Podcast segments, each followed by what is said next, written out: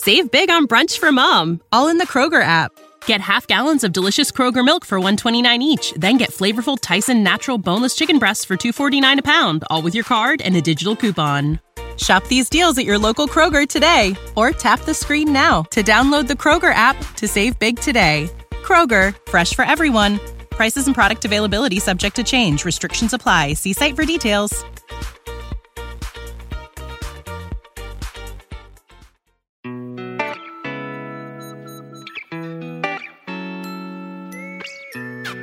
生活、工作和苹果，大狗熊有话要说。传播苹果应用与设计实践经验，分享个人学习与成长感悟。您正在收听的是大狗熊的个人播客《狗熊有话说》，The Bell Big Talk。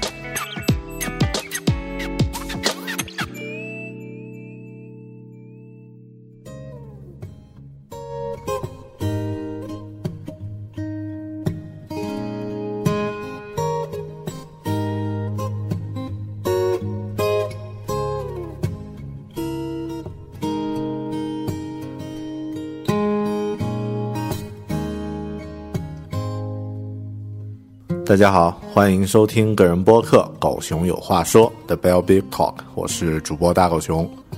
我的一些朋友呢，特别喜欢讨论和研究星座，因为星座呢可以算命，可以用来确定你熟悉的人或者是陌生的人的性格，啊，确定他的过去甚至他的未来。咱们中国古代还有其他更奇葩的算命方式，比方说用鸡骨头掰断一根鸡骨头。看看它的折断的纹理，就可以知道这件事儿是吉还是凶，是祸还是福。呃，但你知道字体也可以算命吗？啊，比方说我们在一张白纸上写下一个字，你在这张白纸的什么位置写下字呢？实际上也代表你的性格的取向。如果你写的字迹是工整，那这个呃是一种性格，你可能会做一些相应的选择。如果你如果你写的字是潦草，那是另外一种性格。但是这个大家都知道啊，我们手写的字体呢，代表自己的性格。但是你知道，啊，你选择使用的印刷字体，你在用一个 Word 处理文档的时候，喜欢用某种字体，也恰恰意味着你的性格吗？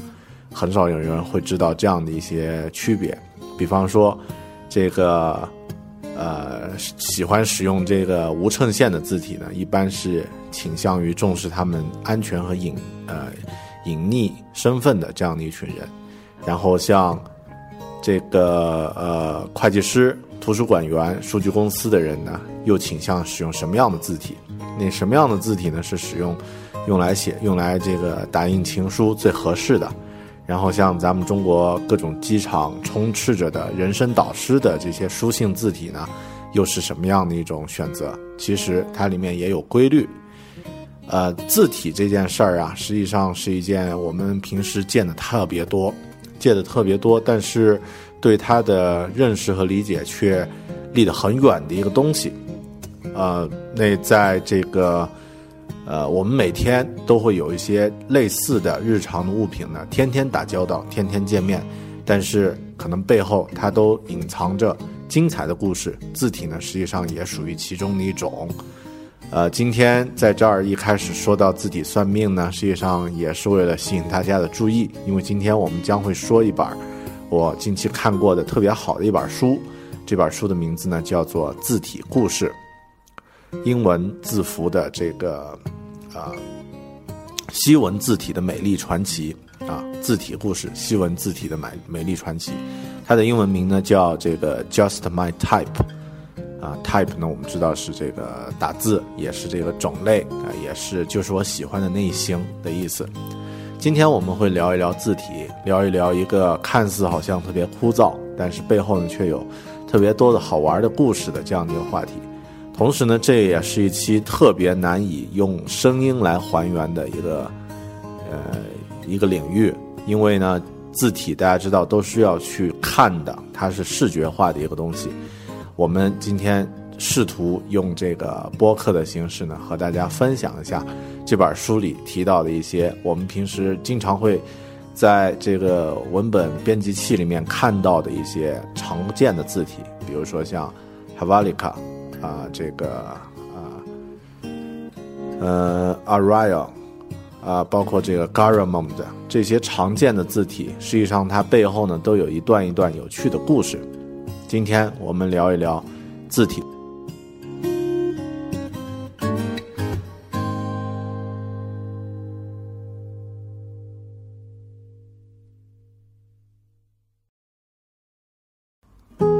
刚刚一开始咱们聊一聊字，聊到了字体算命，那没有聊透，就展开说一下吧。呃，字体选择的话呢，实际上和每个人的性格都有关系。然后呢，在西方呢，因为字体虽然只有二十六个字母，但是呢，却有啊几十万种不同的各种各样的字体。那最常见的字体当然有那么几十种啊，或者说几百种。每种字体呢，它代表的这个性格呀。呃，和这个气质呢不太一样，呃，这里随便呃列举几个呃几个点和大家分享一下，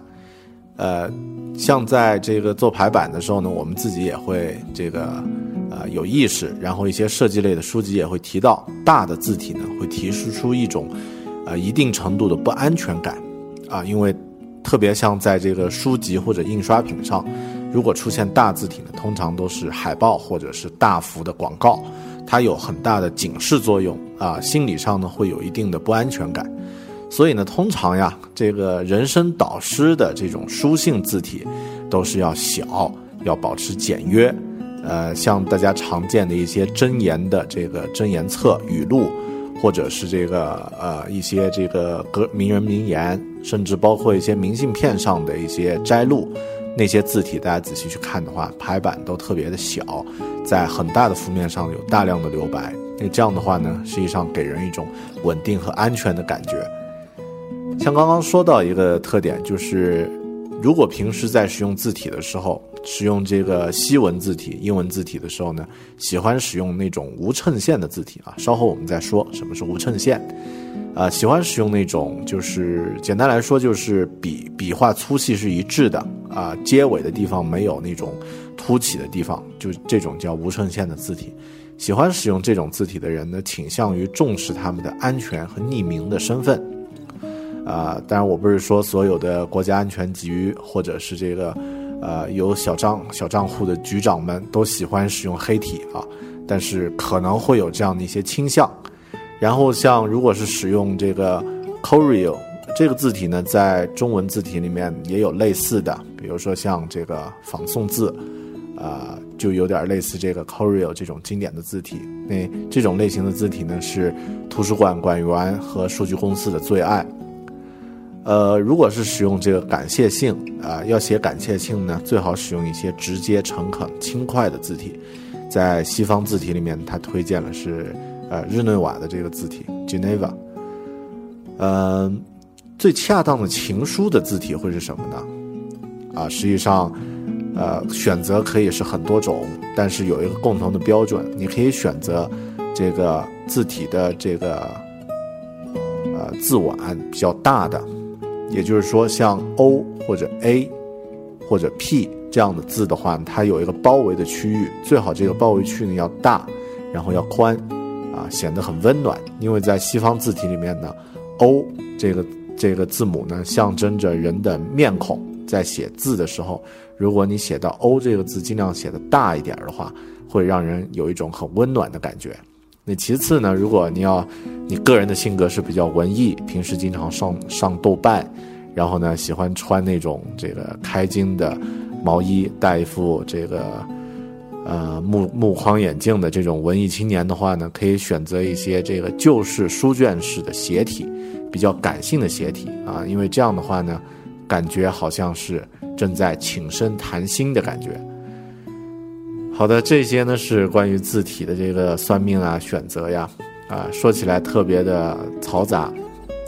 但是恰恰呢，这些东西反过来可能会让你对字体我们这样的一个呃。字体这样的一个我们平时不太关注，每天在日常生活都会出现的一个东西呢，产生一些兴趣。呃，说起字体的话呢，我自己对字体的了解啊，一开始实际上没有任何概念。在以前，呃，还没有使用苹果的时候，在使用 Word 的排版的时候呢，这个有一个很重要的，呃，处理文字的一个步骤叫格式化。那这个格式化呢，实际上就是为你的文字选择合适的字体、行距、间距，还有这个字号。实际上，这个是一个呃。格式化这个领域呢，是一个真正的一个学问，啊，有很多的规则在里面。我在一开始选择这个，呃，就是在使用 Word 进行排版的时候呢，碰到这个字体的时候，经常都是懵的。然后当时呢，有一个很直观的感觉啊，就是会觉得好像英文字体都特别好看，排版的时候呢，怎么排都不难看，中文字体呢却特别的复杂，怎么排呢？一定要根据这个图片文字的这个特点来进行排布。然后当时使用 Word 的时候呢，我记不得是在这个 Word 九七还是这个在老的这个版本里面啊，出现过一个东西，出现过一句很奇怪的话。这句话可能大家有的这个老一点的这个呃 Word 用户的话呢，都会有这句这个这个印象。是句什么话呢？说这个呃一只敏捷的棕狐。跳过了，呃，蓝狗，啊，一一只敏捷的棕色狐狸，呃，跳过了一只蓝狗，呃，这句话特别的没有任何来历啊，就是突然你会在这个自排版软件里面看到这句话，特别在选择字体的时候呀，会看到这句话，然后就懵了啊，一开始因为你根本不知道这个是什么来历。呃，而且第一感觉这句话一定是英文翻译过来的，因为没有中国人会这样去说话的。啊，一只敏捷的棕色狐狸跳过一只蓝狗是什么意思？后来后来我去查了一下呀，它这个英文呢叫做 “The quick brown fox jumps over the lazy dog”，啊，呃，就是棕色狐狸跳过一只懒狗。那实际上它是英文里面的一个特有的名字啊，它这句话有一个特有的名字，它属于。Pangram 就是叫全字母句，也就是说，在这样的一句短句里面呢，包含了英文字符里面几乎所有的字母，所有字母都含在了这句话里面。那如果在设置字体的时候呢，只需要把这句话拿出来，然后换一下字体，你就可以看到不同的字体在表现这句话的时候的一些直观的效果。啊，它是英文里面的全字母句，所以。这个东西啊，实际上，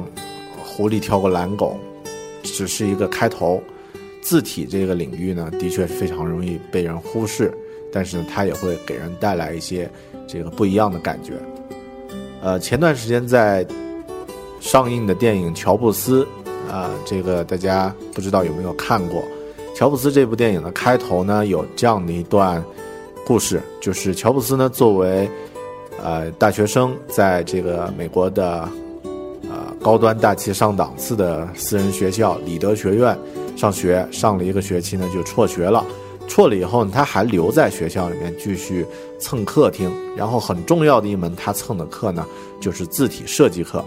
在那个电影里面的镜头呢，是一个字体设计课的这个教室，每个人的桌前啊，每个人前面。呃，每个学生前面都放着一块这个工作台，斜斜边的工作台，啊，也是特别有工匠风格的工作台。然后上面呢贴着纸，然后纸上呢有大大的字母在描线。然后那个时候老师呢正在说，我们使用的这个字体呢，Garamond 的这个字体呢是什么什么样的字体？那实际上呢，这个就是，呃，乔布斯早年在学习字体课上呢学到了一个经典的字体。就是 Garamond，后来这个字体呢原模原样，在苹果的这个 Macintosh 的一代呢复制出来了啊。因为这个乔布斯对字体的坚持呢，苹果的这个电脑也成为世界上第一个可以自由选择字体的电子化的文字处理器。然后就像大家在听过那个乔布斯在斯坦福大学演讲里面。他打击微软说到的啊，因为他使用了这个字体，然后呢，啊，使用了这个字体选择的功能，然后微软呢照抄了这个苹果的功能，所以全世界呢现在都已经开始对字体呢有一个新的认识。可能我们对字体这个领域啊，呃，都是要通过这样的一些点，通过这样的一些小故事，你才会对这样的一个看似特别枯燥，但是实际上背后呢却隐藏着精彩故事的这个领域呢，产生兴趣。一旦你产生兴趣以后呢，这个东西就仿佛从背景跃到了全前景，它就变得不可忽视了。看完字体故事这本书之后呢，一些平时我们都会被忽视的一些字体，比如说刚刚说的 Helvetica，然后这个 Arial 这些字体呢，仿佛就有了它的这个生命，而且呢，在平时使用或者说看到这个英文字体的时候呢，这些字体它会自然而然的跳出来，在你的视线里面出现，而且呢，仿佛在提醒你，我是什么样的字体，我背后的故事是什么样的。所以今天，呃，说到这里呢，我们呃也不想就把这个这本书里面提到的一些很枯燥的东西呢，原模原样照搬给大家。我还是想把它拆散了。一开始聊了聊乔布斯，聊了聊这个狐狸和那个蓝狗，也聊了聊字体算命啊，这些呢都是吸引我开始阅读这本书的主要的原。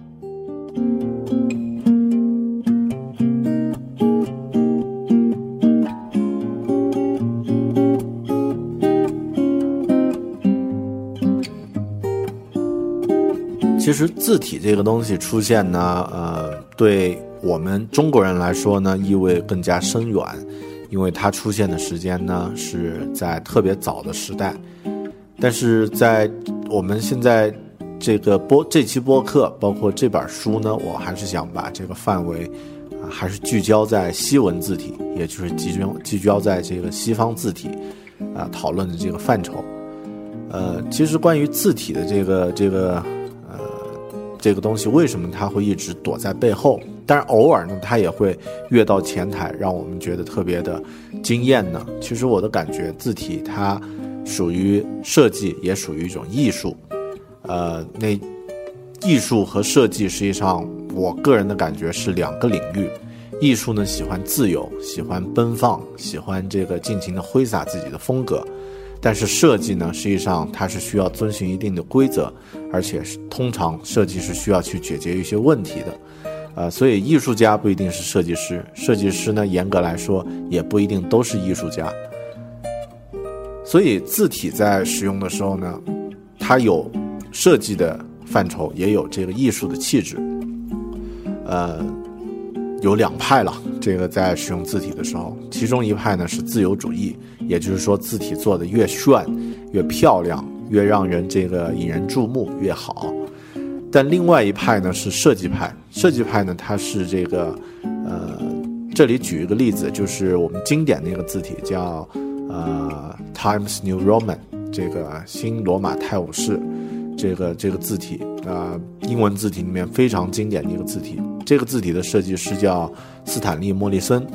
他曾经说过一句话，说要让一个新的字体推广成功呢，它的新奇之处必须仅仅被很少人留意到，这才算是好字体。其实这也就是说明字体呢，必须，呃。先满足它的第一个功能，就是能让人清晰的识别到这个文字的信息，达到这个目的其实就够了。呃，这是字体的两派。那今天我们聊的呢，字体故事里面的这个故事呢，很多都是在聊，呃，背后的那一派，或者说偏设计的这一派。也就是说，它是一种经典的字体，但是它在形式和特色上呢，只有真正的。从事这个行业的人，或者是特别敏锐的爱好者，才会发现他们之间的区区别，然后他才会对这个东西呢产生兴趣。呃，字体这个东西说起来特别的怎么说，就是很多人会觉得好像它就突然而然自己就产生了，背后并没有具体的设计师，或者并没有具体的公司和。厂家去生产，呃，当然这个是不可能的。就像我们现在说到这个，呃，A P P App 啊，经常会觉得这个 A P P 呢，实际上似乎自己一台电脑里面就应该带着软件。呃，那我们所有的西方字体最终的本源呢，实际上可以归纳为来源于一个人，就是来源于活字印刷术的发明者啊，西方的这个活字印刷术的发明者约翰内斯·古登堡。说字体怎么怎么能不说古登堡呢？那聊一聊这个古登堡和他的这个印刷术。古登堡这个人呢，实际上，呃，我们中国人对他的对于活字印刷的这个理解特别的复杂。为什么呢？因为呃，真正的印刷术或者说这个雕版印刷术是由咱们中国人发明的啊，中国人毕生啊，毕胜啊，不管怎么念啊，毕生发明的。呃，那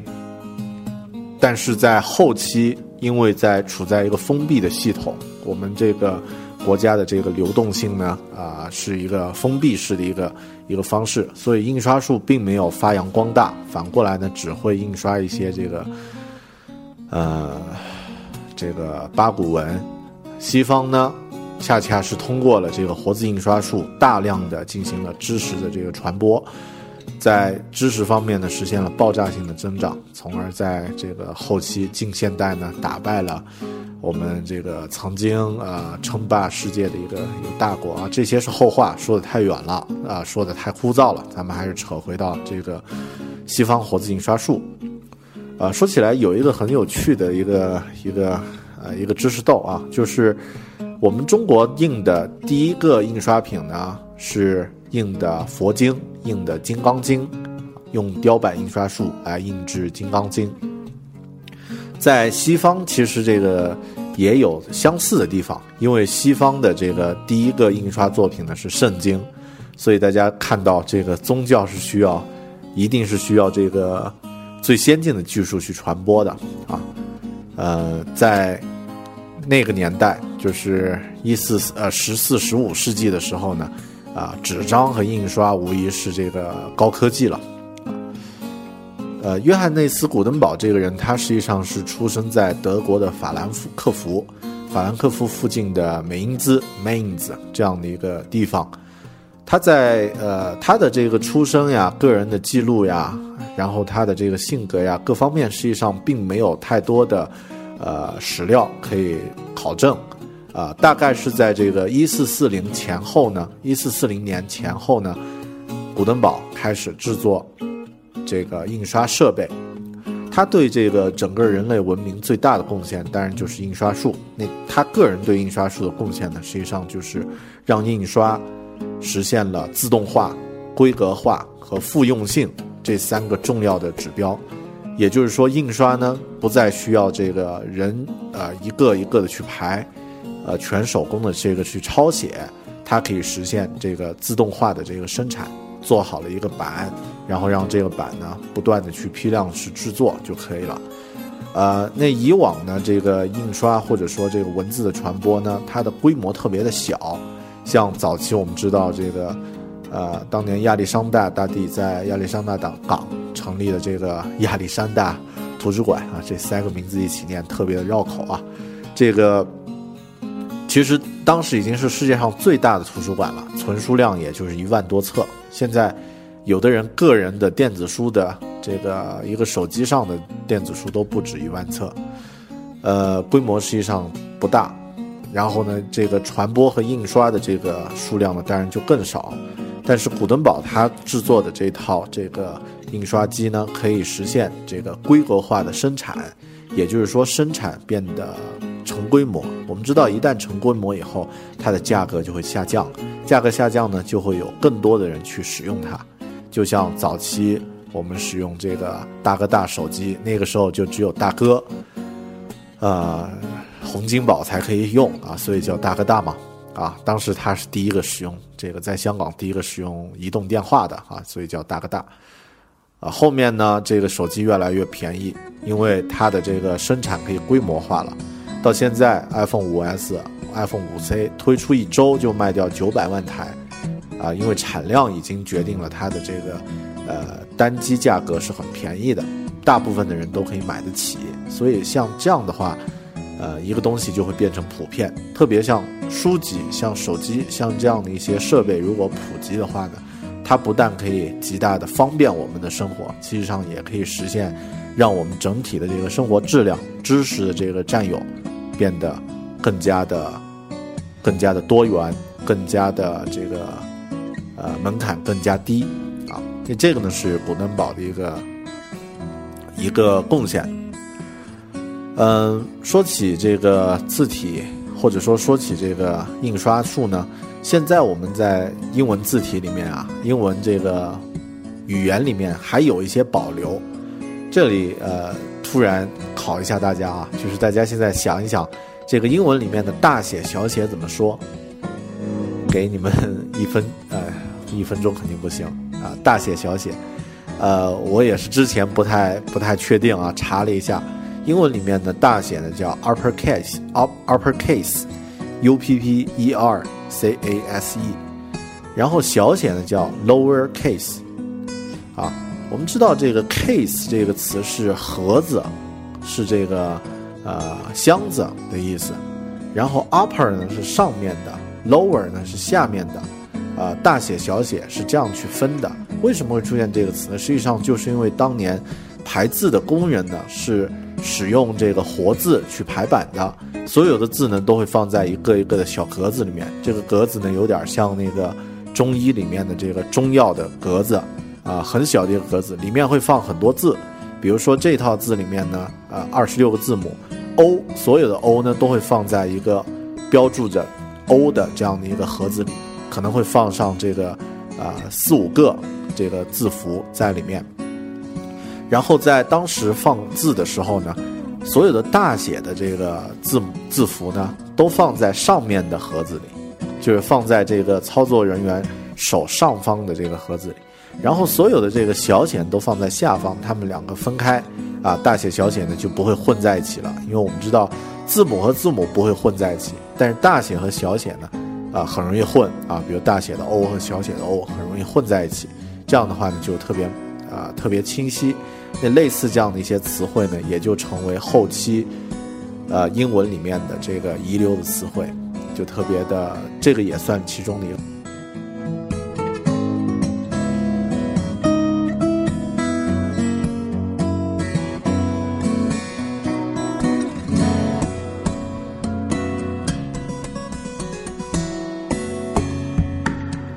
好的，在。刚刚聊了一下这个字体的一些典故，那开始聊具体的字体之前呢，还有一个很重要的一个概念，啊，借这期播客呢可以做一个分享，啊，这个概念呢特别的，呃，用现在的熟呃熟练的话说，就特别的有十三范儿，有逼格，啊，这个词呢叫做衬线，啊，衬线字体，衬线字体呢是。中文、英文、中文西文里面都有的一个特点。呃，说起衬线字的话，我想我先说一下我自己的一个故事啊，就是在去年还是前年，前年吧，前年那个我第一次见到，呃，这个很知名的一个应用叫中国古典家具，它的这个。作者啊，主创团队的这个领军人物叫燕峰燕老师。燕老师呢是中央美术学院的这个老师啊，我们现在呢也是好哥们儿啊，处的呃这个挺好，然后也有一些合作。第一次见到他的时候呢，呃，在聊起这个呃字体的话呢，说到这个中国古典家具，他说了一段话，我印象特别深刻。他当时这么说的：说对于这个。呃，描写清代啊、明清这个呃大户人家的这种使用的这个物品家具这样的一个题材的应用呢，字体呢，如果选择衬线字体会更优雅，符合那个时代的气质啊。呃，这句话呢，我一下子觉得逼格爆炸呀啊，因为特别的有范儿。啊，实际上自己当时对设计的理解呢，并不是太深。衬线这个字体的这个衬线字体的这个特点，当时都还没有特太多的了解。呃，现在呢，当然比较，呃，就认识的还算可以了。西文字体里面也出现过很多衬线字。呃，什么是衬线字呢？就是看起来像是把这个字体字母啊固定在页面上的收尾的笔画。呃，比如说我们写这个西文里面的 “i”，这个小写的 “i”，那实际上它就是上面有个点，下面拉一竖。那这个竖呢，上下之间如果没有任何粗细的这个呃变化，然后呢，它的这个端头没有任何的这个装饰性的收尾笔画的话呢，那实际上这个就是无衬线的字体，无衬线字体啊，叫 sans serif 啊，这个是无衬线的意思。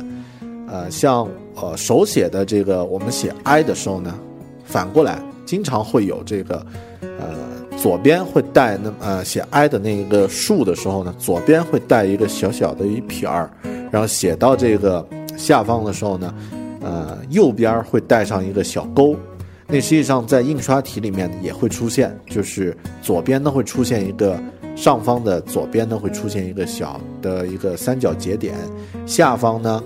呃，这个 i 的竖向的最下方呢会出现一条小横线，那这个呢就叫衬线的字体，它边呃这个收尾的时候呢会有一些笔画。啊，像 N 呀，像 U 呀，像 I 呀，这些小写的字体都会有，大写的也会有。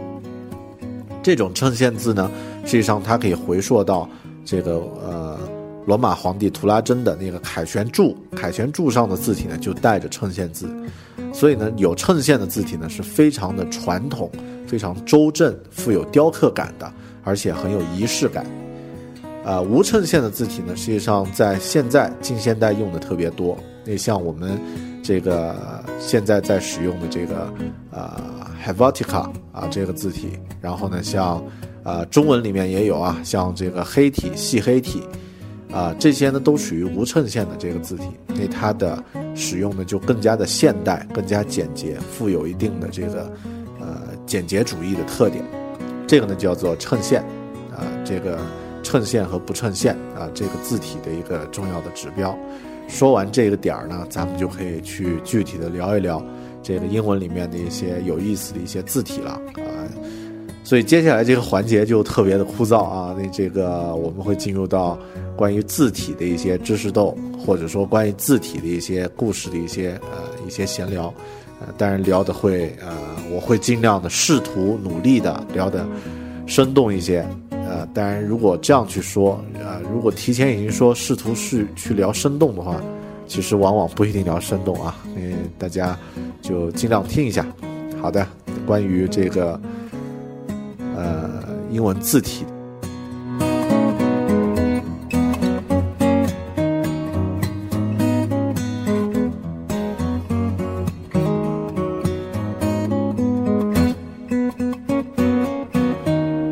来聊一聊关于英文的这些经典的字体。呃，首先需要说呢，英文字体太多了，英文字体的选择太多了。对于我们这个中文字体来说呢，每个中文字体啊，每一套中文字体都有七千多个，这个还是六千七百六十三啊，我记不太清了。这个国标啊，有一个标准。那中文字体呢，做一套字有几千个字符需要去做，那每个字符呢还有加粗和斜体，啊，这个工作量特别大。西方字体呢，虽然这个工作量也不小，一套字组做下来也有这个啊五六百个字符，但是呢，整体来说它毕竟就那么二十六个字母、几十个符号，所以它的这个字体的选择和种类就特别多。呃，经典的西方字体呢有一些，我们今天呢只聊一聊这个最主要的几个。首先，先从最老的开始吧。啊，先说一说 Garamond 的这个字体。这个字体呢，就是在电影《乔布斯》的这个开场的时候，乔布斯在课堂上去学习的一个字体。它也算是一个衬线字啊。大家如果这个用英文打一串字，打一串，比如说那个。敏捷的棕狐跳过的一只慵懒的狗啊，跳过一只懒狗。那个那个字的话呢，实际上选择 Garamond，你会感觉到一股扑面而来的古典主义的风格。呃，这个字体呢是由法国人在一个法国人，他的名字叫克劳德 Garamond 啊，Cloud，这个 C L O U D E，估计这个法语的发音应该会更加优美一点。啊，他在这个人，呃，克劳德· Garamond 这个人呢，在十六世纪发明的，呃，实际上大家如果去算一算的话，会发现，这个 Garamon 的发明字体的时间呢，距离这个古登堡发明活字印刷的时间呢，也就是一百多年的时间，啊，这个变化呢也挺快的。从发明印刷术之后呢，这个字体呢就就特别的重要。你后期呢，在这个 Garamond 发发明这个 Garamon 字体之后呢，这个字体一直在欧洲呢是使用最广泛的字体，近两百多年它都是使用最广泛的字体。呃，顺便说一个很八卦的事儿啊，就是我去找了一下，呃，在这个字体故事这本书里面有，啊，Garamond 这个人的插图，他的那个外观呀，长得和乔布斯特别像，也有胡子，然后呢，这个眼神呀、鼻子呀，感觉特别像啊，或者说他特别像扮演乔布斯的这个，呃。Ashton Kutcher 这个人啊，那大家可以去找来看一下。后期我也会把这个图发在微博上啊，发在博客上，大家去看一下 Garamond 一个经典的字体。接下来咱们再说一个特别老的吧，因为刚刚说的是法国的这个 Garamond，说另外一个字体呢叫 Baskerville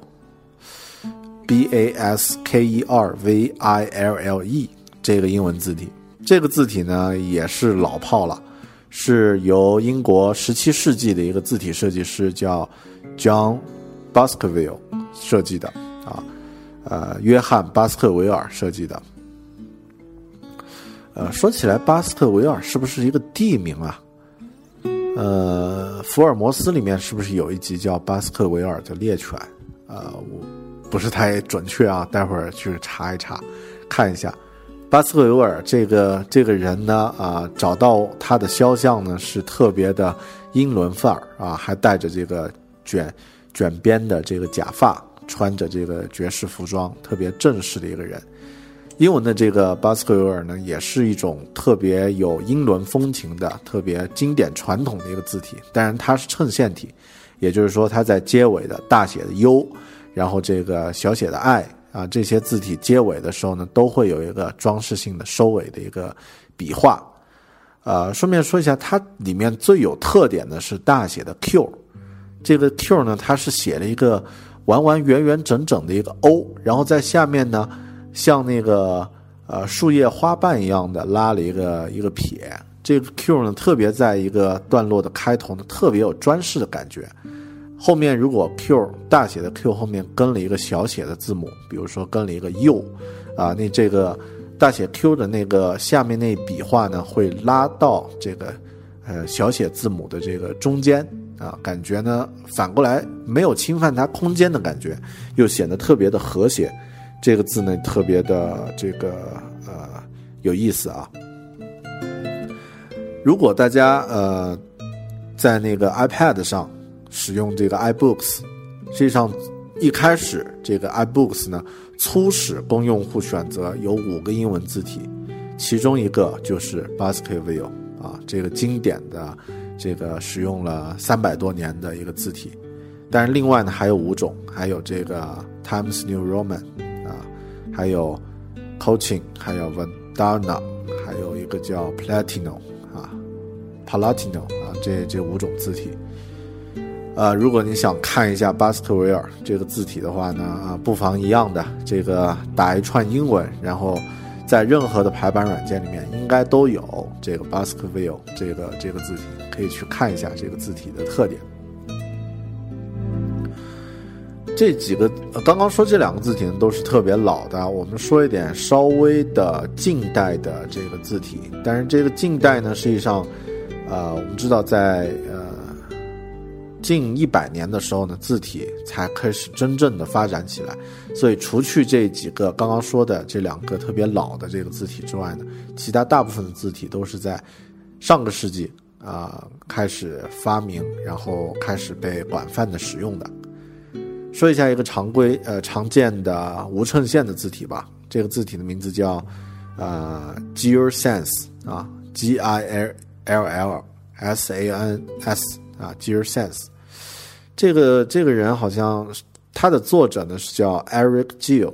啊，Gill 还是 Gill 啊？我我这个发音太差了。呃，这个作者呢应该是一个法国人，是在二十世纪初、上个世纪初的。呃，这个人就特别八卦啊，因为他个人生活极度糜烂，个人生活是纯艺术家的生活方式啊，这个和妹妹什么什么啊，然后呢和狗什么什么，啊，都是这个极度放荡的一个个人作风特别混乱，哪怕法国人都受不了。呃，一九四零年呢，他去世了，但他创作的这个 Gear Sans 这个字体呢，也是一样特别好的一个无衬线的一个字体，啊，现在来看呢，也一点都不过时。呃，那个时代当然还有很多这个其他的字体，呃，有一个叫 Jonathan Sans 啊 Sense 呢是无衬线的意思啊，这个无衬线字体。然后，Jonathan 啊，这个不叫 Jonathan 啊，sorry，这个说错了，叫 Johnston，Johnston，约翰斯顿。呃，Johnston Sense 呢，Johnston 这个人呢，他是刚刚说这个乱伦的，呃，这个 Eric Gill 的老师。呃，在字体故事这本书里，他有一张照片，这个照片特别的有范儿，穿着这个西服，然后呢，呃，这个留着八字胡。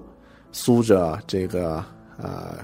标准英式的发型，短发，拿着一支鹅毛笔，在斜面的工作台上呢，很工整的正在创作。这个是他的一个工作照啊，特别的有工匠的那种气质。背后呢是各种书和这个书房的感觉。他创作的一个字体呢，就叫 Johnston Sans，约翰斯顿无衬线字体。这个字体呢是在一战时。诞生的，呃，为什么说它这个字体比较牛呢？因为在英国呃伦敦的地铁，所有的这个使用的字体呢都是这个 Johnston Sans 这个字体，所以这个字体呢也算是世界上最具标志性的字体。它大概在一一九一五年前后呢开始设计这个地铁的字体，地铁的字体呢一定要准确、有力、精准，没有，呃，没有这个。呃，没有误解的感觉，好，所以这个 Johnston Sense 呢，在伦敦字体在呃伦敦地铁上使用以后呢，也大量的在其他地方的传播。它这个字体特别有，呃，有几个字符特别漂亮。如果你电脑上有装这个 Johnston Sense 这个字体的话，把它打几个英文字，然后把它放大，会特别漂亮。啊，比如说它的 O，这个 O 字呢，它的呃，笔画就是内部留白呢，刚好是笔画的两倍啊，就写的特别的精准，然后特别的，呃，这个稳定。然后它的这个小写字母 i 呢，呃，很不一样，因为 i 呢，一般这个其他字母的这个其他字体的这个 i 字母，上面那一点呢都是圆形的一点，然后这个 Johnston Sans 的这个字体呢，它的上面那一点 i 是一个。菱形的啊，或者说像钻石一样的形状，这个呢是它标志性的一个字体，然后放大以后呢特别漂亮，也显得特别的优雅。这个呢是另外一个老炮的老牌的这个字体，Johnston Sans。说到这个地铁呢，接下来也说一下另外一个呃英国所有高速公路在在都在使用的一个字体，这个字体名字和运输也有关系，它的名字就叫 Transport。Transport，后面这个字体被用到了全球，也就是说，全啊，因为英国统治，英国是殖民国家嘛，所以很多地方呢都学英国，呃，在使用这个高速路的字体的时候，也学习使用了这个 Transport 这个字体。好像我听说咱们中国的这个高速公路的字体的这个英文也是使用了这个字体 Transport 这个字体。它的作者呢是一个女性设计师，英国的一个一个女性啊，在二战时期设计的这个呃 transport 这个字体，呃，但是关于这个设计师设计师的名字叫卡尔福特啊，更多就不不多讲了。呃，其实他做这个字体的时候呢，除了呃做出字体呢，还更重要的还发现了一个呃一个事实一个现象。就是当汽车在高速行驶的时候呀，阅读小写字母要比阅读大写字母要容易得多。传统的观念，一个误区呢，往往会觉得把字母变成大写字母呢，特别的醒目，特别容易辨认。但是反过来呢，在高速公路上呢，小写字母阅读小写字母呢，要比阅读大写字母要容易。但是这个是针对西方人的，不知道针对咱们中国人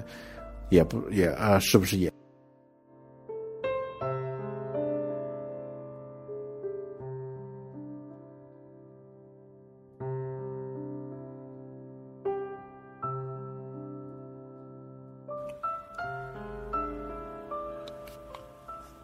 在近代字体里面呢？我个人最喜欢的是一款名为叫 Futura 的字体。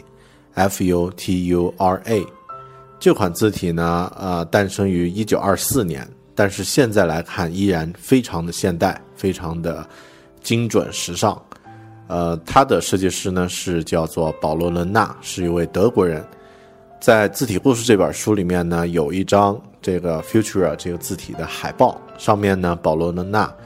主设计师穿着这个白色的科学家式的工作服，戴着这个圆框眼镜，一丝不苟的啊伏案在他的这个工作桌上的工作。工作桌上呢放满了放满了这个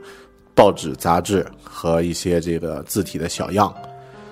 呃，这张图呢实际上也体现出这个字体的一个特点啊，就是非常的精准、非常的简洁、非常的明快。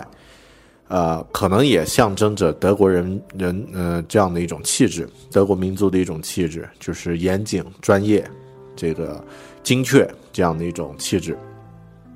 现在 Futura 这个字体呢，在很多领域依然在用。最典型的呢，或者说最有代表性有三个地方。啊，如果大家有朋友是开大众车、大众系列的汽车，或者对这个厂牌比较感兴趣呢？可以看得到，这个目前大众汽车的广告呢，依然在用 Futura 这个字体，啊，当然是英文的啊，呃，那中文的话呢，它应该是选择一个同样类似、比较接近的黑体。另外呢，在呃七十年代，阿波罗十一号登上月球表面呢，上面放了一块名牌，这块名牌用的也是 Futura 这个字体，啊，反正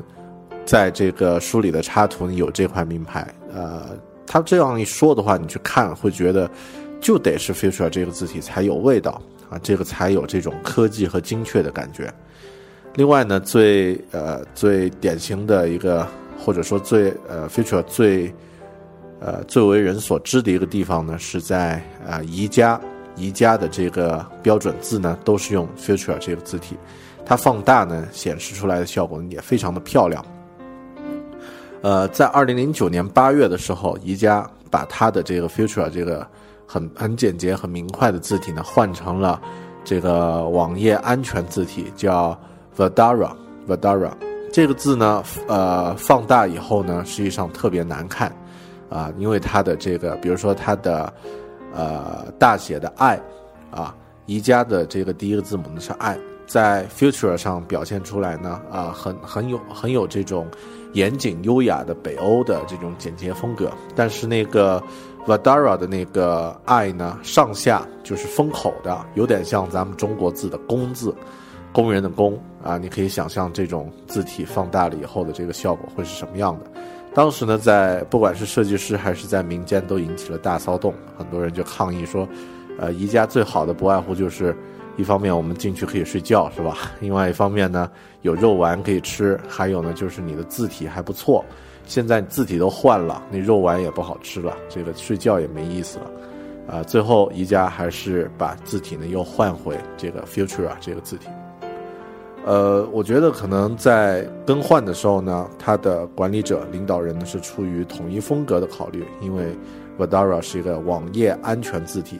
宜家可能是想把。它的这个公司主的主的设呃主的这个字体设计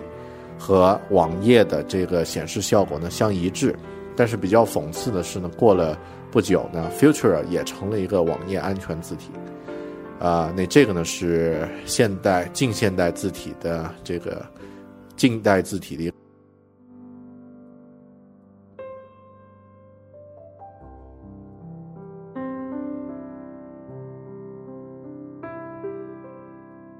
上面一部分是聊到近代字体，那有一些是古代字体了。这个在欧洲三四百年前的字体，啊，但是在中国来说呢，啊，三四百年前都不叫事儿，啊，但印刷术发明也就是六百多年的时间，啊，所以的话，这个字体，啊，如果上了两三百年，已经算古代了，啊，刚刚说的呢是古代到近代的，接下来呢聊一聊现代的，现代字体当然有。选择余地就更多，因为一方面由于这个造字的，呃工艺相对来说变得简单，还有呢就是由于，啊电子化产品的这个批量使用呢，大大的节省了这个文字创造的成本。所以呢，在字体方面呢，啊，实际上是过了二战以后，整个这个字体行业呢，开始出现了呃特别兴旺的这个呃这个趋势，然后出现了很多经典字体。呃，我们挑几个说一下啊。呃，第一个想说的呢是这本书里面开头一开始说到的一个字体，这个字体呢是一个被很多人讽刺挖苦打击的字体，叫做 Comic Sans。Comic Sans 这个字体写出来呢，但是它呃不算衬线体，有点像小朋友啊这个用幼稚的蜡笔写出来的这个字。呃，实际上它最初的这个诞生呢是是在这个。呃，苹果最讨厌的一个公司，竞争对手微软的项目里面诞生的。作者呢叫啊啊温森特康奈尔啊，这个创作的时间呢是一九九四年，当时呢是为了微软的一个叫 Bob 的项目诞生。说起这个 Bob 这个项目啊，我看到这个图片特别亲切。如果大家有用过 Windows 九五的这个版本啊，包括后面 Windows 九八的这个版本呢。呃，好像是在 Windows 九八里面啊。如果你你在选择搜索某个文件的时候呢，会跳出来一只狗，那这只狗呢会，呃，会睁着大眼睛，然后问你你想搜索什么呀？是搜索文字、搜索图片，还是搜索其他的东西？通常这只狗傻得很啊，找的文件呢，现在来看这个效率特别低，找一个文件找上十几分钟都不一定找得到。呃，当时这个 Comic Sans 这个字体呢，最初就是为了这个，呃，这只狗，也就是这只叫做 Bob 的这只狗呢，啊，给它来用的，啊，但是后面我印象不太深了，好像当年在用 Windows 九八的时候呢，字体似乎是一种比较硬朗的，好像是那个，呃，英文字体好像是那个 Times New Roman 那个字体，但是中文的话呢，应该就是标准的这个宋体。啊，现在记不太清了，所以这个 Comic Sans 究竟有没有用在这个项目上，啊，不太清楚。啊，这种字体呢，当然非常流行，但是在西方呢却又非常讨厌。呃，作者是这么说的啊，我不知道具体是出于什么样的原因，可能是因为，呃，这个大家不太喜欢一种幼稚风格的字体，这个频繁出现吧。Comic Sans 一个现代的一个字体，呃。接下来说一下所谓的伦敦城中最有表现力的一个字体。这个字体呢是一个衬线体，叫 Albertus，A L B E R T U S。这个字体呢特别的呃有英伦范儿。如果你在很多这个呃，如果去到伦敦的话呢，在很多它的街道上都可以看到这个街道的指示名。还有一些呃公交车站，包括一些建筑物的这个标牌呢，都会用到这个 Albertus 这个字体。这个字体呢，却不是由英国人创作的，是由一个来自波西米亚的设计师，叫贝尔贝特霍尔德沃尔普创作的。呃，最初它这个字体的来源呢，是从这个铜板铭文上。因为我们知道伦敦是一个年代非常久远的城市，有很多不同年代的一些呃铜板上面有刻着这个字，啊，这个设计师霍尔普呢是从这个呃这些铜板上呢得到启发，从而创作了这个啊 Albertus 这个字体。那在呃在什么地方可以看得到？对于我们没有去过伦敦这些呃。这个城市的朋友们，在哪儿可以看得到呢？呃，我个人比较喜欢一个乐队，这个乐队叫 Coldplay 啊，酷玩。呃，他的一张专辑叫做这个降落伞 Parachute，这张专辑的封面的字体呢，就使用了这个 Albertus。大家可以找来看一下，看看这个字体你喜不喜欢？啊，最有英伦范儿的这个字体。呃，然后。接下来这些字体呢就很现代了啊，有一些呢是一些小型的字体，有一些呢是一些，呃，名字特别的大气的字体啊。我们顺着说，呃，说一个小一点的字体啊，这个字体叫做 Optima，呃，O P T I M A，Optima。这个字体呢，呃，在上次我曾经做过一期，这个大家呃写给大家看的设计书的读书笔记，在那期播客里面呢，那个设计师提到了，就是说 Optima 这个字体不能和任何字体混用，啊，因为它特别的这个有性格。呃，Optima 这个字体呢，它也是由德国人叫赫尔曼查查普夫纽伦堡的一个设计师设计的。这个字体呢，有着呃这个 Futura 这样的比较独特，然后也很锋利的德国现代主义的色彩。呃，但是字号如果比较小的时候啊，小字号阅读的时候呢，它的末梢的一些细节就会丢失。呃，作为设计的话呢，可以可以呃可以知道。这个字体是最完美的做香水的字体。如果你做香水的包装盒，不知道用什么样的英文字体比较漂亮，那不用想了，直接用这个 Optima 就可以了。好的，一个小字体。接下来咱们来说两个大的字体，这两个字体呢特别的有名，也就是呃这个万能的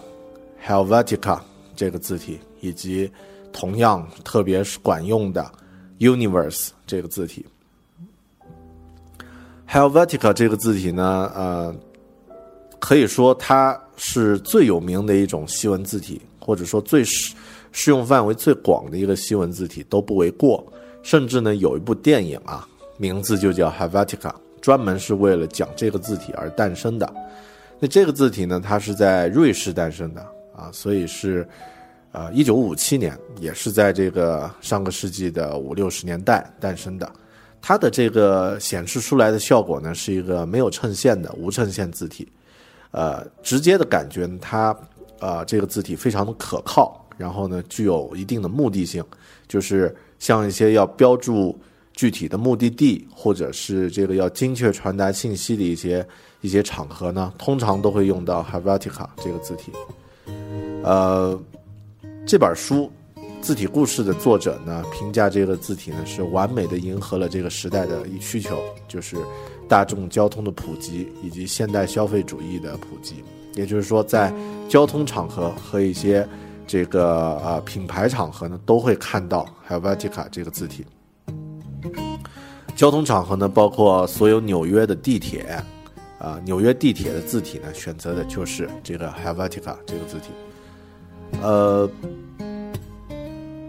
然后刚刚说到为什么它会是全世界最有名的一个字体呢？实际上，因为一个原因，大家不知道有没有看过这个美剧，著名的美剧《广告狂人》。这个美剧呢，曾经获得很多呃艾米奖呀，然后各大奖项的提名和大奖。啊，讲述了这个上个世纪在美国纽约的这个麦迪逊大道上的这些广告公司是怎么去呃经营各呃这呃这个各自的客户，他们的客户都是国际性的大品牌啊。呃，实际上，呃，Helvetica 这个字体之所以出名呢，就是因为在后期呢被麦迪逊大道上的这些广告公司的设计高管喜爱。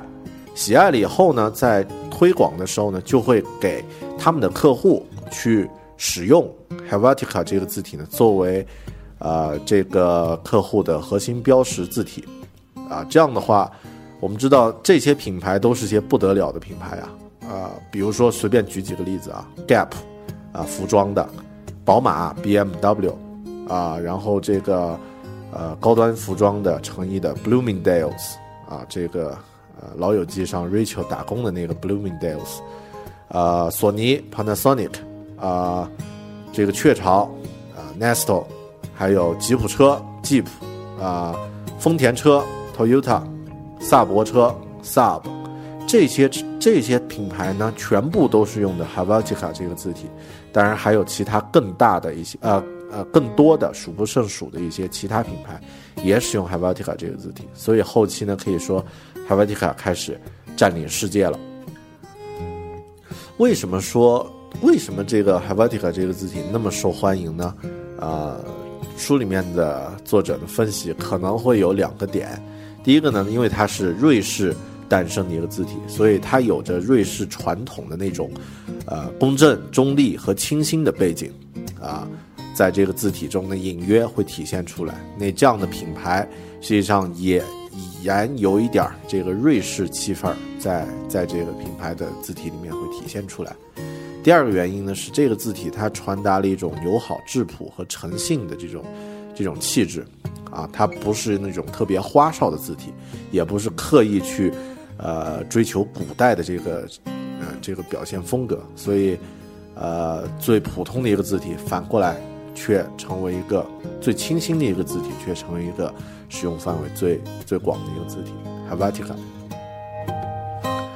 另外，刚刚说的同样有点像的一个字体呢，叫 Universe，和 Helvetica 有点像，但是呢，在字体从业者来看呢，它们区别还是蛮大的。这个字体也是一个，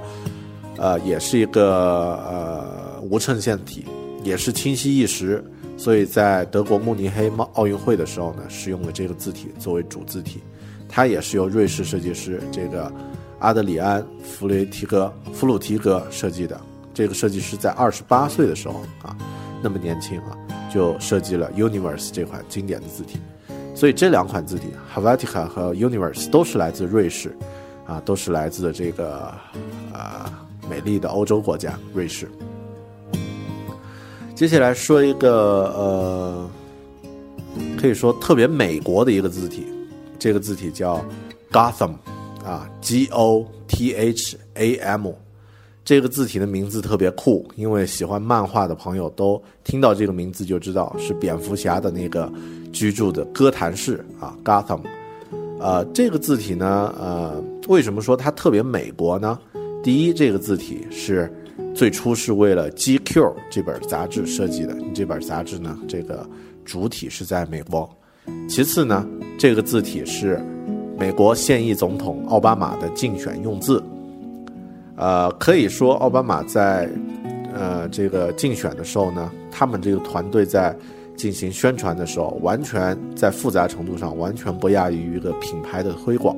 字体呢，在其中起到了非常重要的作用，包括它的主广告词，这个它的电视的这个，呃，竞选的这个，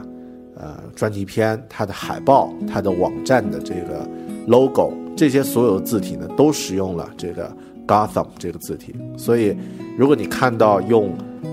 Gotham 这个字体写出来的 Yes we can，就是奥巴马的那个竞选口号的话，会感觉到特别的真诚可靠啊。这个字体呢有力，然后简洁、清晰易识，非常的有型。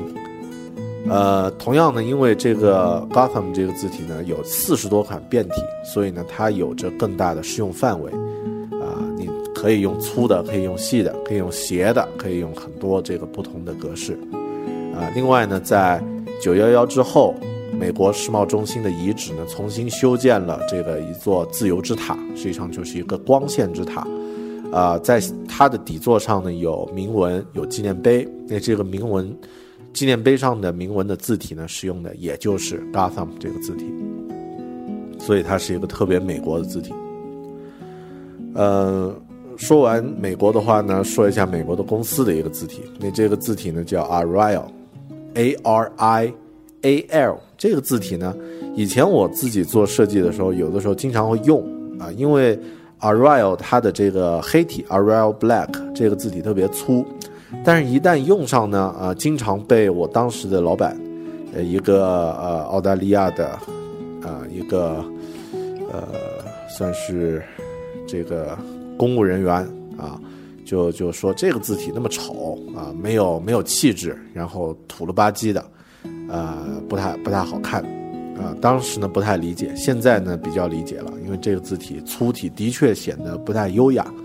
这个字体呢是由一个以抄袭为，呃为它的这个主体方向的一个公司叫微软出品的，呃。它最初的目的是干什么呢？就是用来替换 Helvetica 这个字体，因为 Helvetica 呢是瑞士字体，而且它的版权呢是属于一家这个呃字体公司啊。微软呢如果要在自己的这个呃软件或者是这个呃操作系统里面使用 Helvetica 呢，需要支付大量的这个授权费啊，按照拷贝来支付，那个是一笔不小的费用。所以呢，他就雇人呢，啊，具体是哪位设计师啊，没记下来，呃，就呃重新创作了 Arial 这个字体，这个字体呢，呃，为什么说它抄袭啊？实际上是因为它细节上有一些地方呢是刻意做的，呃，两个字体和 Helvetica 是不一样的，呃，Arial 和 Helvetica 是不一样的。但是呢，它的 Arial 的所有的字体的宽度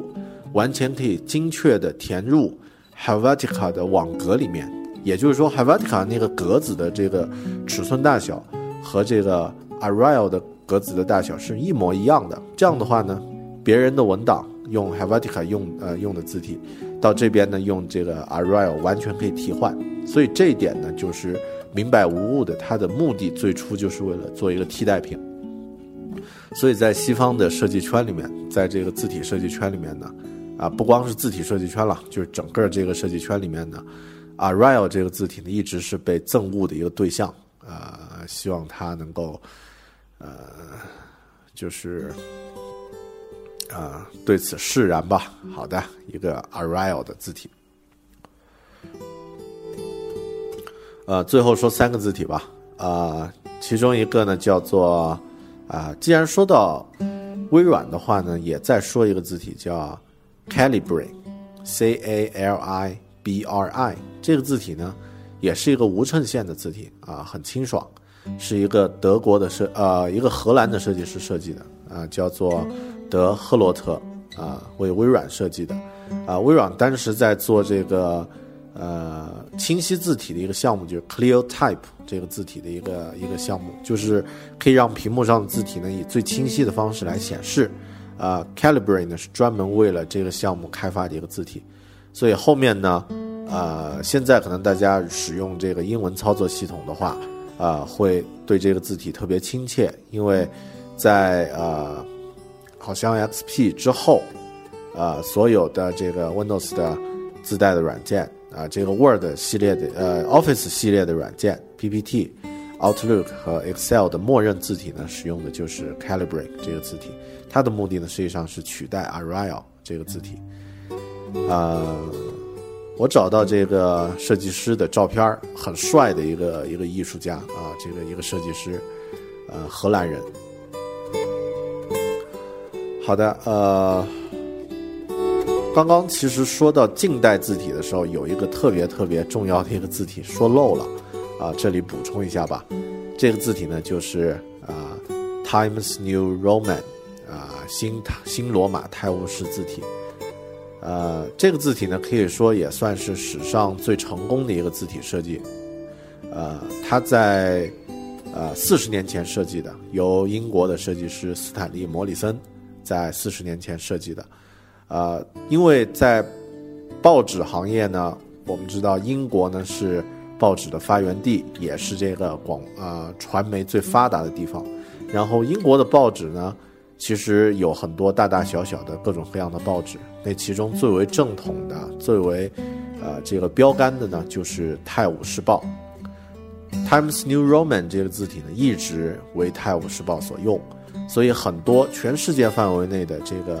传播报啊，这个报刊杂志呢，都会向这个《泰晤士报》去看齐，所以这个 Times New Roman 也是在世界范围内传播的一个字体，很经典的一个字体。现在打开任何一个字处理的软件，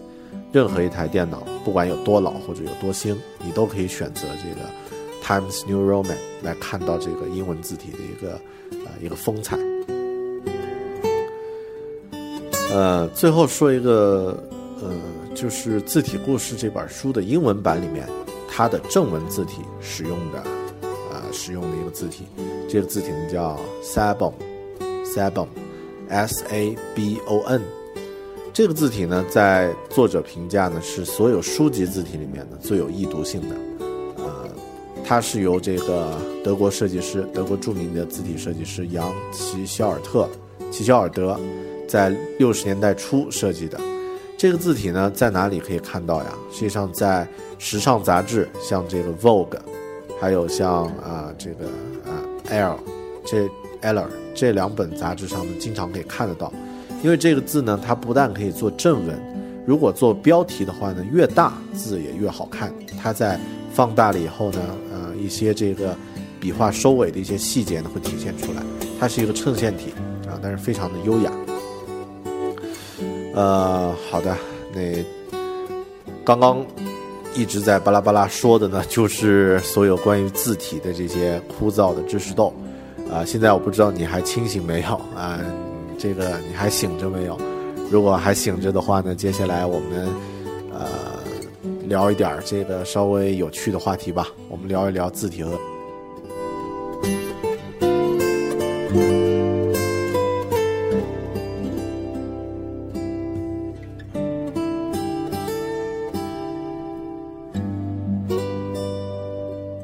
字体和音乐界呢。其实字体界和音乐界一直都保持着一种亲密的关系，因为音乐呢，它需要以一些这个呃载体，像这个唱片来传播。那在唱片唱片在传播的时候呢，很重要的一个东西呢，就是这个封面的字体。同样的，包括一些乐队乐队的这个字体呢，都是呃它的一个。呃，可识别的部分一定不能修改的部分，比方说，大家如果听啊欧美的音乐，像那个 Kiss 乐队的那种，呃，这个粗壮有侵略性的字体，如果换成一个软绵绵的，一个呃一个呃 Times New Roman 或者 Helvetica 这样的字体啊，硬件 T 恤你肯定不会买的啊，太土了。啊，同样的，像那个 Beatles，Beatles 大家如果玩过那个呃或者看过。啊，一个摇滚乐队的游戏的话呢，其实专门有一个 Beatles 的版本。那 Beatles 的那个字体啊，它的那个 T 是特别大，然后特别高，还有呢，它的这个 B 也是一个比较粗的一个字体。这个实际上是一个，呃，是一个图案，是由据说是由保罗麦卡特尼自己画的啊，不知道是不是，因为有很多人都说是他们创作的。啊，那这个字体呢是一个衬线字体啊。呃也很漂亮啊，然后呢，也成为 Beatles 一个呃一个不可替代的一个部分。呃，当然，同样的，像这个呃音乐史上特别有名的一个字体呢，啊，是由一个现在已经很老的一个设计师叫吉姆帕金森，他设计的这个字体。这个字体呢，就是 Rolling Stone 滚石的这个杂志的。抬头的这个字体，呃，这个字体大家其实可以上网找一找，呃，看得到的话呢，会发现它的那个标志性的 R，R 的那个下拉的那一撇呢，拉的特别长，而且呢特别有花花式的这个砖式的感觉，所以呢，这个字体呢也也有它的这个特点。啊，音乐的影视音乐和字体的这个关系呢，呃，简单说一下吧，就就说这么点儿。因为说到音乐的话，顺手也说一下，顺便也说一下这个电影的字体。电影的字体呢，呃，当然每部电影可能它的封面的这个字体呢，有一些会用到通用的字体，有一些会根据这个电影的风格呢去去做一些呃尝试，或者做一些呃与众不同的特点的东西。举两部电影啊，我们多的说太多，大家肯定困了。举两部电影，一部叫《侏罗纪公园》，呃，你能不能想呃想象呃回想起来，《侏罗纪公园》的那个英文的那个海报上那几个字啊，Jurassic Park 那几个英文的字，如果大家想得起来的话呢，可能会记住那个字呢，它的特别像它的那个 S 是比较细啊，比较细比较窄，然后呢中间呢会有一些圆的圆点。啊，Jurassic Park 那个字体，那个字体呢叫 New Land in Line 啊，New Land New Land in Line 的一个字体。这个字体呢，呃，有一个特点，就是如果你见到这个字体了，它一定是象征着有非洲风情的东西在里面，有比较原始的气息在里面。所以，为什么侏罗纪公园这个主题公园里面会用，也也有这样的一个原始的气息，呃，在背后啊涵盖着。呃，另外一个字体呢，呃，电影里面印象让人很深的一个字体呢，就是电影《阿凡达》，《阿凡达》的那个主海报上的那几个字，那几个字大家如果去看的话，会发现它的那个字啊，特别的高，然后呢瘦瘦的，然后呢绷得很紧，呃，这个字体呢叫呃 papyrus 啊 papyrus，我不知道这个发音对不对啊。P A P Y R U S，呃，它是阿凡达的御用字体。那这个字体呢，一定是有，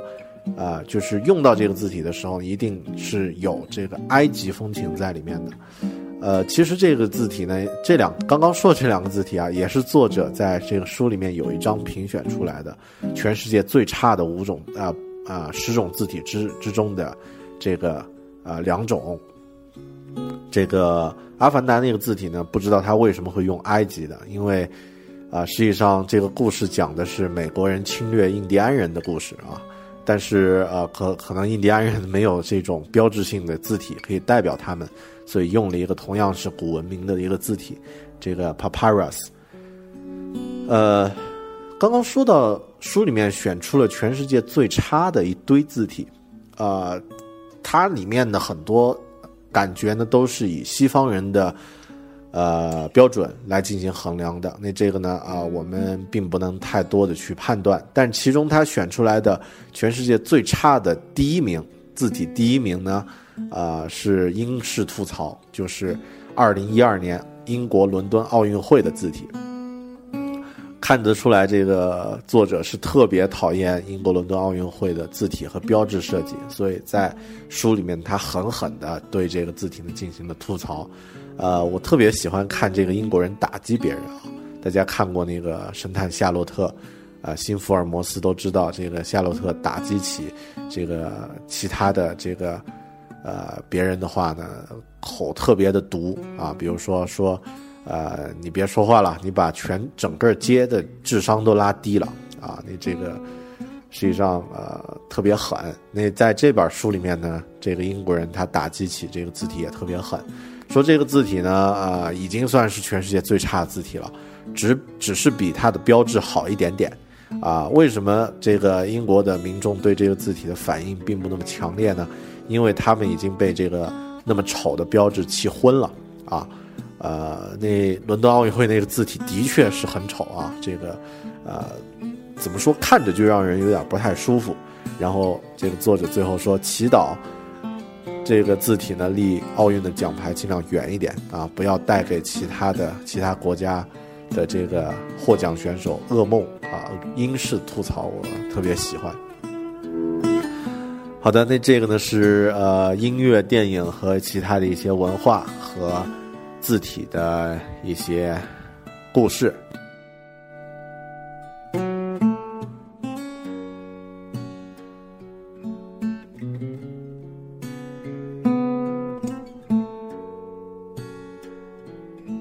呃，如果你还没有晕，或者还没有换台，还没有这个停掉这个广播的话呢？啊，接下来我再说一点更加枯燥的东西啊，就是这本书里面的一些观点的摘抄，啊，这些算是一些语录，有一些呢是作者自己写的一些我觉得比较有价值的部分，拿出来和大家分享，啊，拿出来折磨你们。那另外一块呢是这个作者引引摘引的这个做字体设计的一些人的语录，啊，这里我挑选出一些特别有意思的。啊，其实都没什么意思，和大家分享一下。作者说到这个字体使用的最高原则呢，实际上就是在日常生活中不为读者所注意，能够传递信息而不会引引发警惕。封面上的字体只应该吸引你翻开书籍，达到这个作用就够了。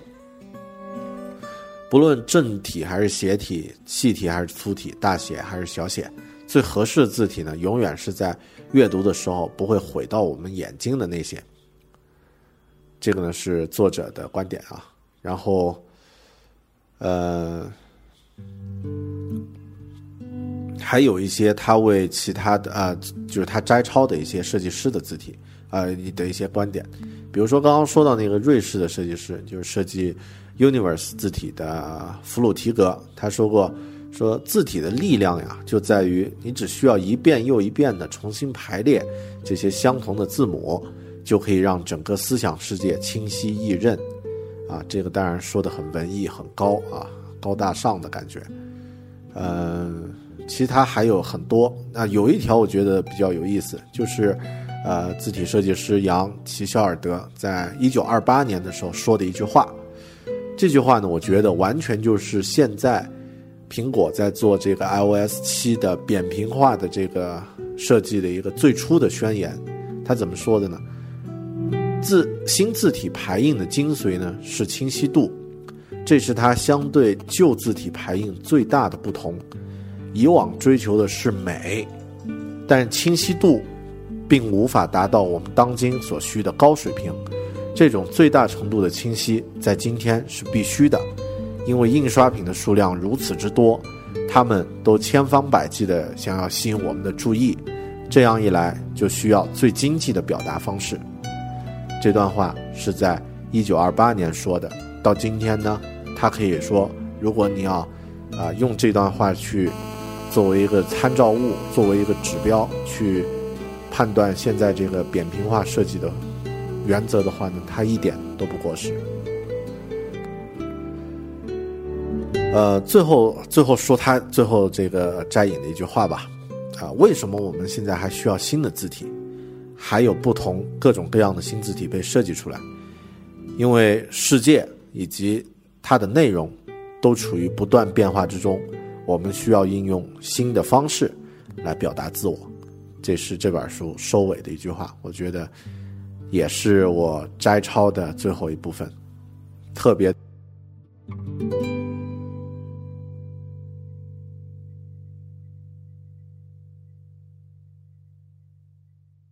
字体故事这本书呢，讲的都是西方字体的故事，呃，很可惜，中文的这个字体方面呢，目前没有一本同样类似的那么有趣的书出现。但是它也有也有其他类型的一些书讲中文字体，但实际上，呃，两者之间的这个变化很多地方都有相似的相似之处啊，像我们中文字体里面也有一些，啊，这个呃隶书呀。啊，魏碑啊，这样的一些仿古的字体，也有一些宋体，就是衬线体的这个呃这个字体。然后呢，也有这个黑体啊，类似无衬线，类似这个 Helvetica 这样的字体。啊，我我相信它背后肯定也有很多很多的故事。呃，只是我们现在没有一些呃这个没有一本讲述中文字体的那么有趣的书出现。实际上，阅读这本书的时候呢，也改变了我对字体的一些认识。呃，以前我对字体的这个感觉，实际上呃完全没有感觉，因为不知道它是从哪里来的。就像最初我们一开始用这个电脑的时候，好像这个软件都不需要去由人去做的，它都是自己就有的。啊，这个操作系统也是自己就有的，然后上面用的这些办公软件呀什么的，都是啊。大公司开发的不是由个人开发的，和我们没太大关系。字体呢也是这样啊。那像我自己，呃，也要也要这个坦白一下，我自己用的字体呢是以往朋友考考过来的这个啊方正字体，还有其他的一些字体。你这些字体肯定是盗版的啊，肯定不是经过这个正版渠道去购买的，呃，所以现在你也打算这个重新更新一下，更新一下自己的字体，因为。呃，我的工作和设计也有一点关系啊。如果做设计，字体也用的是盗版的话呢，那实际上，啊，也还是有点儿这个，呃，有点儿，呃，说明还比较业余。呃，那现在像一个字体的授权费用呢，其实很低了，在淘宝上呢有方正字体的官方网店，一个字体的售价呢就是两块多钱。那实际上，呃，每个人都可以花上几十块钱，呃，每个设计师啊，啊，都不缺这几十块钱购买一堆正版的字体。那实际上呢，你也可以，呃，为自己尊重的东西呢，付出一点这个一点点的这个，呃，一点点的付出吧。啊，但是我现在也还没来得及换，因为呃，以前的字体装完了以后呢，要把它删掉，更新新的字体，好像特别麻烦。呃，最近还没有。这个去去做这个事儿，但是后面呢也也会这个逐步的去更新一下自己的这个字体。那另外呢是这个呃总结一下吧，喜欢字体这件事儿呢，其实呃在这本书的译者来看呢，就像喜欢火车一样，就是说像火车呀、像字体啊，这些都是在日常的规律化生活里面的，呃，它出现的一些事物，我们对它。往往是视而不见的，实际上它背后呢隐藏着特别特别多的故事和这个趣事在里面。呃，如果像这个普通的，呃，不是字体迷，只是对字体有一点了解，然后开始喜欢它的话呢，我个人觉得也算是在这种日常的规律化生活里面，保持你对生活热情的一种体现。呃，字体呢是我们每天都肯定会接触到的普通事物，它背后都有那么多美丽的故事。你去关注它，呃，发掘这些故事的话，你。一样的，也说明你是一个比较，呃，对生活很有热情的一个人。呃，所以这本书呢，呃，它在啊这个亚马逊上有售实体书，也有售电子书。电子书的价格不便宜啊，我当时呢是刚好他们做活动，四十块钱的时候买的，啊，原价呢是六十块钱，六十块钱买一本电子书呢的确很贵，但是这本书里面的一些这个排版呀，或者说它的这个。呃，对字体的了解呢，如果从事这个行业的话呢，一定值得去看，一定值得去好好的看一下。啊，这本书的出品方呢叫做东西文库，那他们出了很多涉及到这个科技和互联网文化的一些书籍，包括像那个前段时间特别火的《失控》啊，呃，还有其他的一些这个思想类的一些书籍，呃，所以大家也不妨去关注一下。呃，好的，今天这一期呃。试图用声音来传递图像的一期播客节目呢，就呃断断续续的录制到这里了啊！我希望大家听完以后能够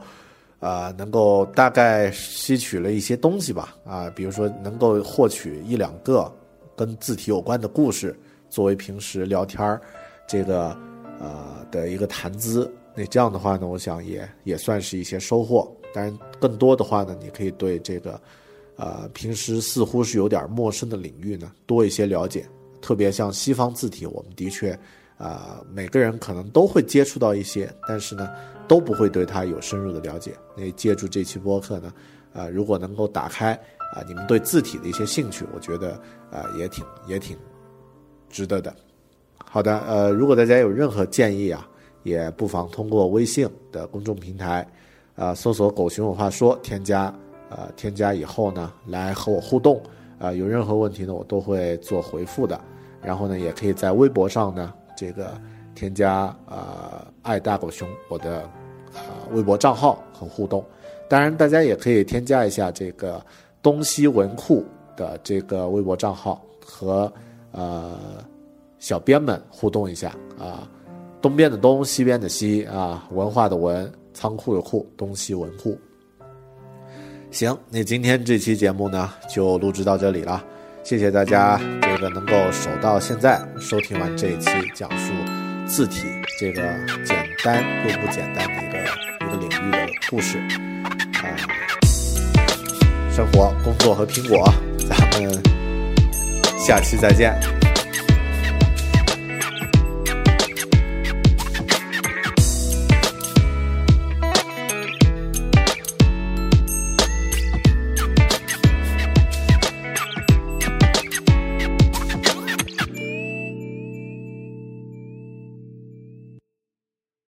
Save big on brunch for mom, all in the Kroger app. Get half gallons of delicious Kroger milk for 129 each, then get flavorful Tyson natural boneless chicken breasts for 249 a pound, all with your card and a digital coupon. Shop these deals at your local Kroger today or tap the screen now to download the Kroger app to save big today. Kroger, fresh for everyone. Prices and product availability subject to change. Restrictions apply. See site for details.